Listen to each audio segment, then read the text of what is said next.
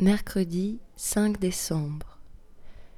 Cher Christophe, on se demandait comment tu allais faire pour protéger Jean-Claude et l'autre en même temps. Vu la situation, tu vas devoir faire un choix. Un choix crucial, non? À ta place, on tirerait à pile ou face. Enfin, tu fais bien ce que tu veux.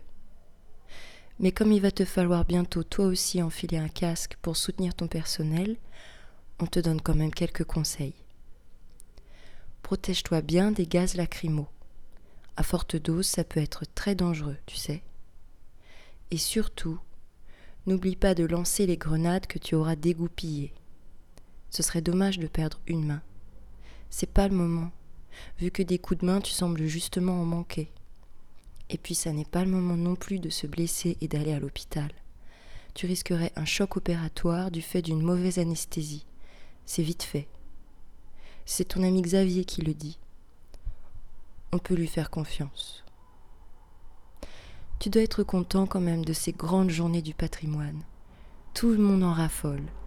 Les gens y reviennent chaque samedi. On n'aura jamais vu autant de monde vouloir visiter les grands monuments, rendre visite au préfet, dire bonjour à leur mère. C'est bizarre de faire tout un tapage pour les journées portes ouvertes et de les refermer aussitôt dès qu'on se décide à venir. Au niveau du message, c'est pas très clair. Faudrait savoir. Coordonne-toi avec ton ami du ministère de la Culture, d'autant que la jeunesse s'y met aussi. Maintenant, si tu préfères nous voir au magasin, pas de souci, on ira. Ça nous ferait plaisir aussi. Après tout, les fêtes approchent et on n'a encore rien préparé. Il serait temps de s'y mettre.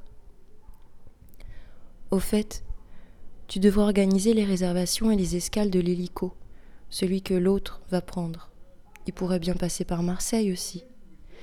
Garde une place pour Jean-Claude.